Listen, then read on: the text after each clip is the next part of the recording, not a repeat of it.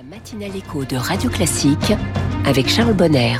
Bonjour Quentin Périnel. Bonjour Charles Bonner, bonjour à tous. Journaliste au Figaro, avec Au Travail tous les matins sur Radio Classique.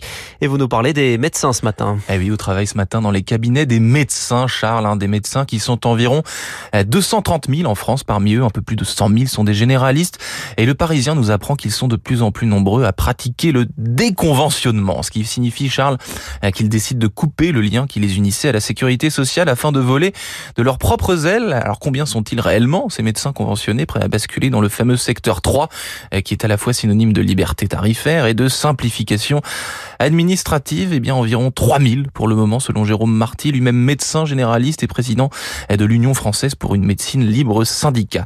Euh, moins que cela, corrige l'assurance maladie de son côté, prise dans un bras de fer depuis de longs mois avec les médecins qui réclament notamment une hausse franche du prix de la consultation. Ce déconventionnement implique quoi au travail pour les médecins et pour les patients? Alors pour le médecin, il s'agit d'une décision lourde hein, de conséquences d'un point de vue financier, puisque non seulement le praticien peut appliquer le tarif qu'il souhaite, mais en plus l'assuré ne sera pas remboursé, ce qui a priori pourrait peser dans la balance justement côté assuré.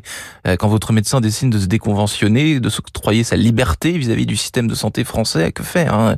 Sachant que cela va vous coûter plus cher, est-ce qu'il faut rester et payer, quitter ce praticien en plus que vous connaissez bien, vous et votre famille, pour un autre praticien euh, que vous ne connaissez pas La question est compliquée, ne peut pas se réduire au seul argument financier en réalité. Hein. Tout dépend de la relation vécue et de la qualité de cette relation que les patients ont avec leur médecin. La confiance également est importante. Et cela suffit aux patients pour rester et payer leur médecin sans être remboursés? Eh ben certains oui, je l'ai dit, en changeant de médecin, on sait ce que l'on perd mais pas ce que l'on gagne. Et au début, l'impact financier m'a fait peur, explique ainsi Aurélie, mère de trois enfants aux Parisiens.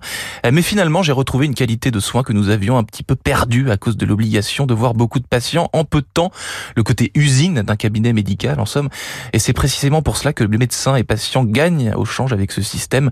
Les uns comme les autres ont du et cela permet notamment aux médecins d'accorder des créneaux urgents à leurs clients patients lorsqu'ils en ont besoin et de passer davantage de temps en rendez-vous, ce qui accroît donc la qualité de la relation. Au travail tous les matins avec Quentin Périnel. Merci Quentin et à demain.